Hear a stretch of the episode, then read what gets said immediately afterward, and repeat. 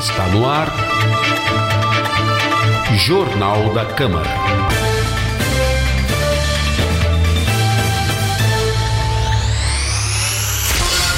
Olá, está no ar o Jornal da Câmara, primeira edição, com produção e apresentação de Amanda Mendes e Luiz Campos Júnior, com trabalhos técnicos de Weber Maganhato e Rafael Alves. Confira os destaques desta edição.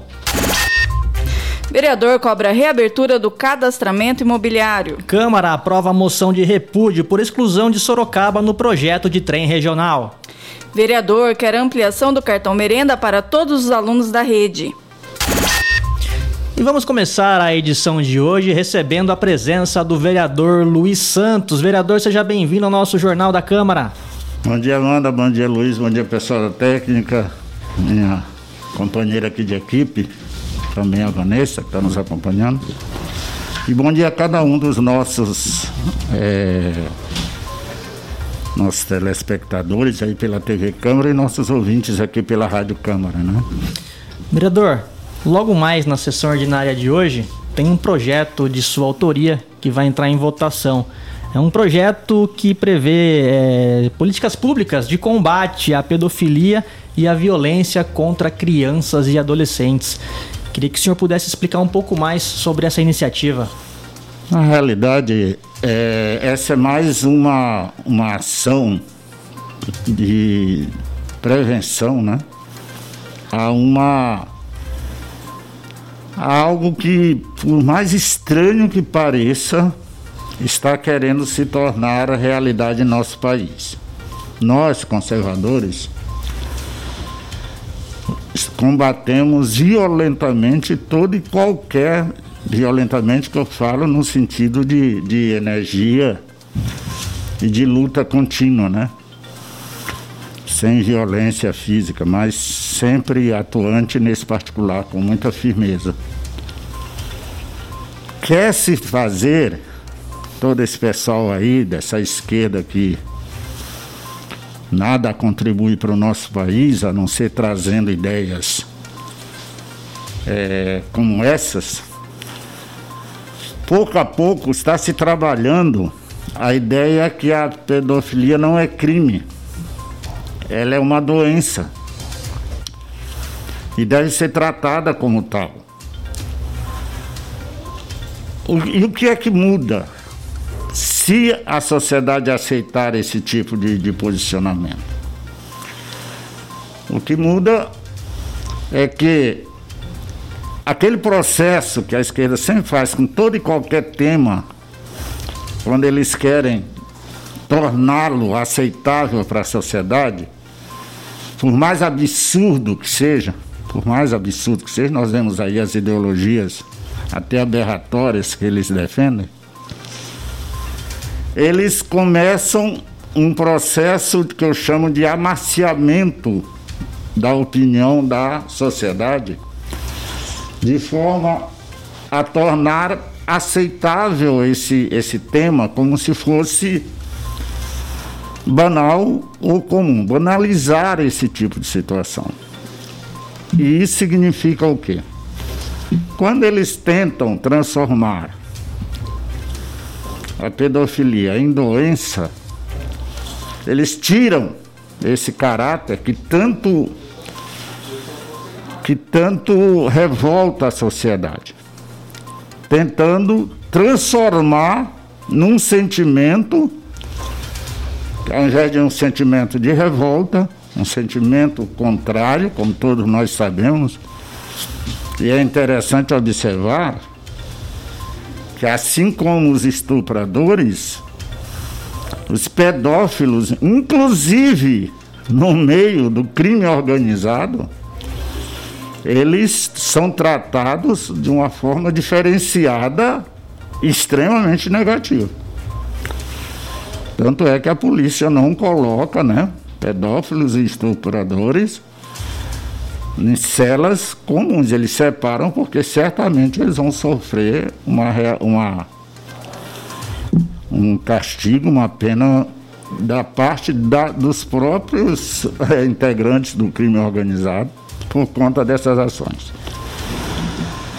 para prevenir esse tipo de, de, de, de atitude extremamente prejudicial às nossas crianças, todos vocês sabem a luta que a gente tem tido, a favor das crianças, dos jovens, das nossas famílias, em manter as nossas nossos princípios, esses valores tão caros para nós, que são a base da nossa sociedade, e que nós sabemos que para, para esse pessoal de esquerda isso não tem valor nenhum, já que eles dizem que a moral é algo relativo e próprio de cada um. Ah, não é a sociedade que estabelece esses princípios.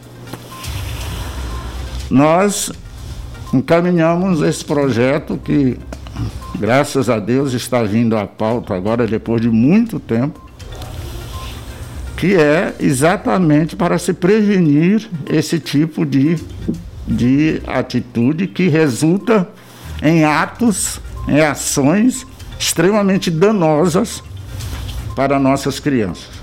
Né? Inclusive, né, vereador, agora com a, com a quarentena, muitos dados sobre violência doméstica estão aumentando contra a mulher e com certeza também casos de pedofilia, que muitos acontecem dentro do núcleo familiar, também podem estar crescendo, né, vereador? É, essa questão do estupro e da pedofilia, por mais doloro, doloroso que seja se constatar, os estudos mostram que a maior parte das, dessas ações são realizadas dentro do próprio lar, geralmente por parentes próximos que têm muita, que tem muita é, tem um relacionamento mais próximo com essas crianças e, e, abusam da sua inocência, né? Tem a questão da confiança, né? Dessa confiança, cons... da proximidade, dessa do dia a dia. Também a questão dos padrastos, né? Então, a mulher geralmente tem a relação com, com um homem desconhecido que ela conhece em algum lugar e ela já leva para casa muitas vezes e chegando lá, tem filhos, tem filhas. E o cara não tem né, nada de, de, de, sentimento em relação a, a eles, a não ser muitas vezes essa questão do abuso. Então nós temos que ficar muito atentos, porque uma relação dessa, ela pode prejudicar essa vida para o resto dos seus dias. Geralmente deixam traumas muito, muito pesados, muito difíceis de serem tratados. E quando não resulta numa personalidade que também vai replicar esse tipo de comportamento. Né? Já que se sabe que quando há a violência doméstica, geralmente ela é, é replicada na, no comportamento dessa pessoa se ela não tiver uma, uma reação contrária muito forte, né, em sentido contrário, porque a tendência da pessoa traumatizada é traumatizar. A tendência da pessoa violentada é também ser violenta né, nos seus relacionamentos. E tudo, então, quando nós pensamos um, um processo como esse, é para evitar também a questão dessa erotização precoce das nossas crianças. É algo assim absurdo de se ver como uma criança hoje, tão pequena, já é trabalhada um processo de erotização. E eu quero alertar aqui os pais que estão nos acompanhando essa questão desses influenciadores digitais que é, uma, uma, é um absurdo o que esses caras fazem.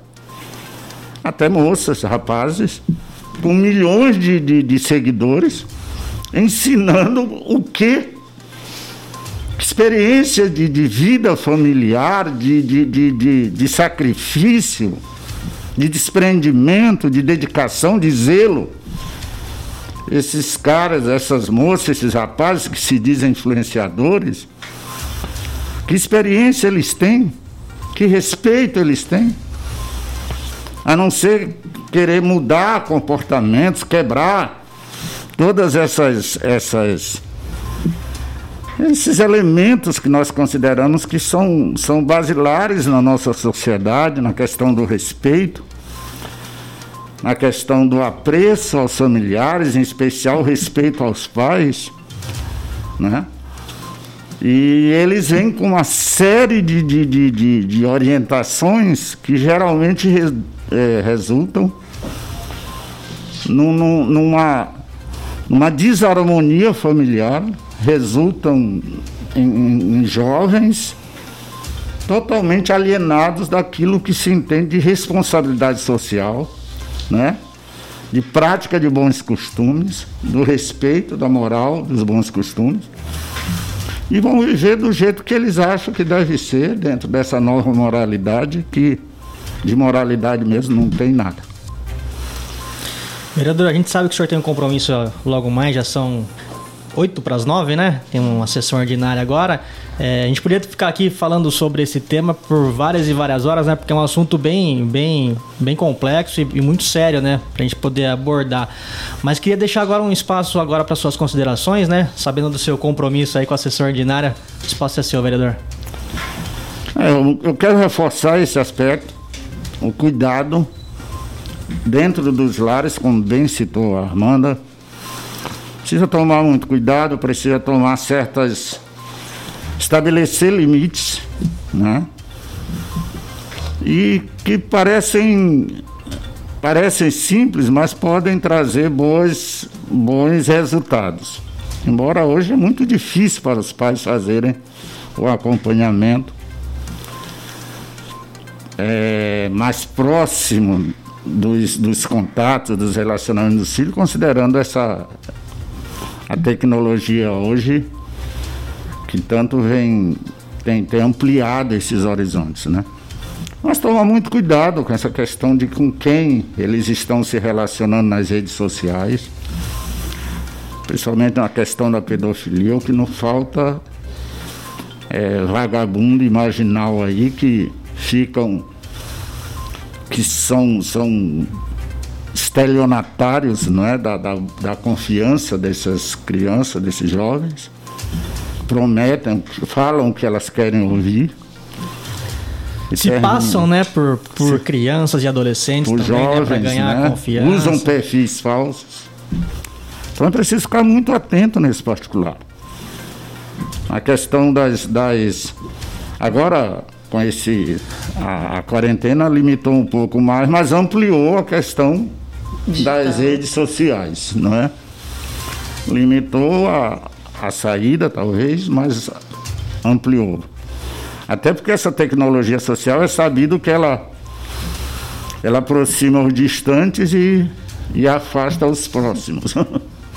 Isso é, um, é uma decorrência negativa, cada um, né? Cada um no seu celular, no seu cantinho. Eu não, eu já, já vi, eu acho que vocês já chegaram a ver também quatro pessoas numa, numa mesa e os quatro no celular. Sim, é mais comum. Não é estranho a isso? A cena mais comum hoje em dia. Ninguém se chegou. Outro dia eu brinquei com minha filha, porque eu estava trabalhando no computador e fiz uma arte lá, um desenho, uma escrita, não lembro. Eu disse, filha, ela estava no sofá, filha, vem olhar aqui para mim. Olha aqui, se você gostou e tal. Aí daqui a pouco o telefone toca. Ela estava lá no sofá, eu aqui na mesa. Aí era ela com um vídeo, uma vídeo chamada. Ah, pai, aponta aí para a tela do, do computador. Eu não acredito. Ai, meu Olha, Deus, sinceramente. Ponto chegamos, né? Eu não acredito que você está me ligando daí do sofá para cá e quer que eu mostre a tela do computador para mim. Ah, pai, tá frio. tá certo. Então eu, é, é, algo assim, mas que para você ver a que ponto nós estamos chegando, né? É bem isso mesmo. Mas eles, eles, os jovens, eles têm essa, essa facilidade muito séria. Eu, o que eu respondo de forma boba em casa, porque eles estão conversando pro telefone, não é comigo. E falam como se estivesse conversando com a gente, você responde, não, não, pai, é com meu. Eu estou falando com, com o telefone, olha. Então, são situações que a gente tem que se adaptar, mas também se precaver, principalmente nessa área nessas áreas perigosíssimas que nós estamos enfrentando. Sem dúvida. Obrigada, agradecer, vereador. né? Agradecer a todo mundo aí que nos acompanhou, que Deus abençoe e guarde nossa, nossa cidade, nossas famílias, nossos jovens, a termos uma cidade cada vez melhor para se viver. Tá certo, vereador. Daqui a pouco começa a sessão, que agora voltou a ser presencial, então a gente agradece muito a sua participação. E a da Vanessa também, que está acompanhando aqui a, a entrevista. Você é e, minha anja da guarda. É, sempre próxima. E voltamos a seguir com os destaques de hoje. O Hemonúcleo de Sorocaba precisa de você.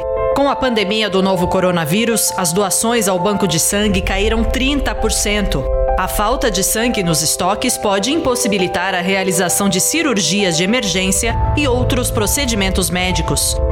O Hemonúcleo de Sorocaba fica na Avenida Comendador Pereira Inácio, número 564.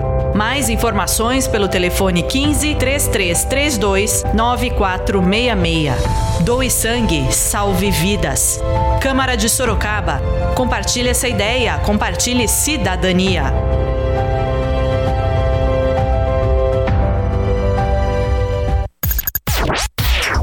Câmara Sorocaba. O canal da cidadania.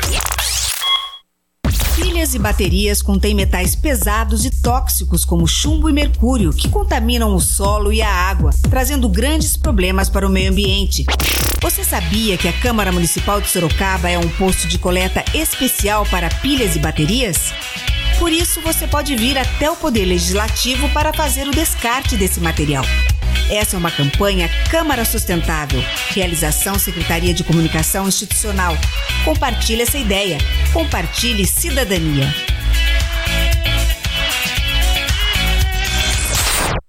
Volta. Estamos de volta com os destaques desta edição. O vereador Vitão do Cachorrão, do MDB, utilizou a tribuna na última sessão para cobrar a reabertura do cadastramento imobiliário do programa Bem Morar. Parlamentar defende que o cadastro seja permanente. Formaram filas imensas. O secretário de habitação não tinha pessoa suficiente para fazer essa inscrição.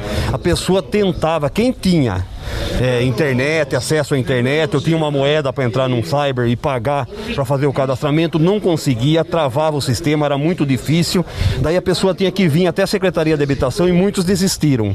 E muitos que fizeram 7 mil cadastros foram inválidos. Por quê? A pessoa não sabe. Então, esses cadastros a gente pede que seja permanente. Reabra agora para fazer de novo, porque tem muita gente é, que não tem moradia. Agora a pessoa não tem nem condições de comprar um quilo de feijão. Mora no, no, na beira do córrego, às vezes em área de risco, do lado do esgoto. Lá no Nova Esperança, no Vitória Régia, no Éden, no Habiteto. A pessoa mora numa situação difícil. Como que a pessoa vai ter acesso à internet? Tem moradores de ruas também as pessoas querem se cadastrar, crianças. A pessoa não tem condição de pagar uma internet, vai comprar um pãozinho para criança. Às vezes a pessoa catou papelão, catou reciclagem, a pessoa vai comprar um pão para colocar na mesa dos seus filhos. Aí as pessoas, muitos contemplados também de outras, de outros anos atrás, não conseguiu ver porque não tem internet, não tem, não consegue acompanhar. A pessoa perdeu a sua casa, perdeu, a, perdeu é, de, de, o cadastramento, perdeu o apartamento, como teve no Alcarandá e Alto de Ipanema, muita gente nos procurando. E a gente fez esse pedido também para que seja em AR. Aí a prefeitura tem uma noção se achou a pessoa ou não. Agora, como que a prefeitura vai saber se, se, tem o, se, se a pessoa tem internet, se a pessoa visualizou? Agora a pessoa em AR sendo notificada na casa que foi contemplada, ficava mais fácil para o governo e para as pessoas também. E para abrir pontos de atendimento, para fazer esse cadastramento na casa do cidadão, aqui na prefeitura, em alguns lugares movimentados na cidade, para que volte o cadastramento de programa habitacional. Quem vai sair ganhando com isso? A nossa cidade. Esse pedido é meu, do vereador Vitão do Cachorro, mas esse pedido é o povo de Sorocaba. Os vereadores aprovaram na última sessão uma moção do vereador Hudson Pessini, do MDB, que manifesta repúdio à exclusão de Sorocaba do projeto do trem Intercidades, que deverá interligar cidades do interior à capital paulista. O autor comenta a moção que será encaminhada ao governo do estado. Essa moção de repúdio não representa somente a, a situação de Sorocaba ter ficado fora da expansão das linhas de trem é, que vai aí margear todo o estado de São Paulo. É, mas também é uma moção de repúdio ao governo do estado de São Paulo. Não só a esse governo, mas todos os outros governos que passaram é, nas últimas décadas, que sempre deixam Sorocaba por último em tudo. Sorocaba hoje é carente é, de leitos e hospitais, é carente de efetivo policial, é carente de um novo batalhão, é carente de investigadores de polícia, é carente é, é, é do novo Bom Prato, ele é carente de ter um poupa-tempo decente, é, ligações hoje, por exemplo, vou citar uma aqui, nós temos ali a Trevo da Morte, colocando a plaquinha agora, colocando Trevo da Vida, como se aquilo mudasse alguma situação, nós teríamos que ter alças de acesso dignas. Então, se situações como essa fossem em cidades como Campinas, Ribeirão Preto, na Baixada Santista, a coisa seria com uma atenção muito maior. A representatividade política de Sorocaba perante o governo do estado é muito fraca, é muito fraca e não vem de hoje. Tudo em Sorocaba é mais difícil. Respiradores, é, que, que o governo do estado cede. É, a, a Sorocaba é uma das últimas a ser contempladas, mas a gente resume essa última ação do governo do estado, que foi retirar Sorocaba do projeto. Lembrando que Sorocaba é um polo do desenvolvimento que é hoje é, metropolitano graças à ferrovia. Sorocaba, com a ferrovia, teve é, um avanço perante o setor têxtil e daí se transformou na metrópole que é hoje. E fazer com que Sorocaba fique aí prejudicada nesse projeto é uma sinalização da Câmara Municipal que nunca fez isso. Ao governo do Estado que a gente não está satisfeito com a atenção e com o carinho que Sorocaba merece perante é, é, esse governo, não só esse, tantos outros que passaram. A concessão do cartão merenda apenas aos alunos incluídos no CAD único continua gerando descontentamento nos parlamentares. O vereador Fausto Pérez, do Podemos, entrou com uma representação no Ministério Público, pedindo que o benefício seja entregue a todos os estudantes da rede municipal de ensino. Foram duas representações, esse momento difícil que a população de Sorocaba está passando e nós estamos aguardando algumas soluções aí do, do executivo para atender a demanda da população. A primeira foi referente ao cartão merenda social.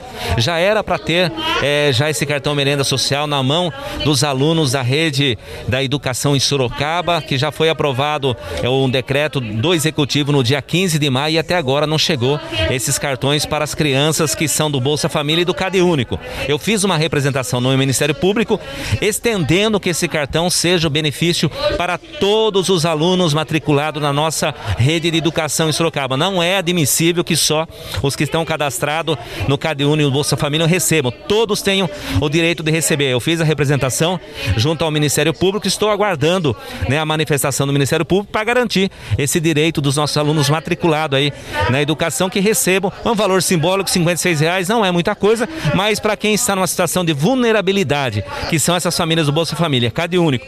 E agora as que entraram devido ao estado de pandemia, o isolamento social, as pessoas não poderem trabalhar, isso vai ajudar um pouco essas famílias e é o direito que elas têm. Eu estou aguardando essa manifestação. Fiz outra manifestação referente ao transporte público de Sorocaba. Como que pode a prefeitura pagar 100% da nossa frota e só ter 40% atendendo? Agora, a partir do dia 1 de junho, começou 50% a ser atendido a nossa frota do transporte, mas está recebendo 100%. 100%. Então eu quero 100% do transporte público atendendo a nossa população, principalmente nos horários de pico, para não haver aglomeração nos nossos, nos nossos ônibus. Os ônibus estão saindo lotados, parecendo sardinha enlatada. E isso aí cria um problema e preocupação tanto para o motorista, o trabalhador que está ali no, no, ônibus dirigindo, quanto a população que está indo para o seu local de trabalho com o ônibus todinho lotado. Então isso não pode acontecer. Estou pedindo e fiz uma representação também ao MP que garanta o direito dos usuários de transporte transporte público de Sorocaba de usarem ônibus com mais tranquilidade para garantir o seu dia a dia, tá? Eu fiz essa, estou aguardando as duas, as duas devolutivas do Ministério Público. E terminamos aqui o Jornal da Câmara. Obrigada a você, ouvinte, que nos acompanhou pelo site da Câmara, pelas redes sociais e pelo sistema de som interno aqui da casa. E lembrando que você pode enviar seus comentários em nossas transmissões ao vivo no Facebook da Câmara. Até a próxima edição. Até lá.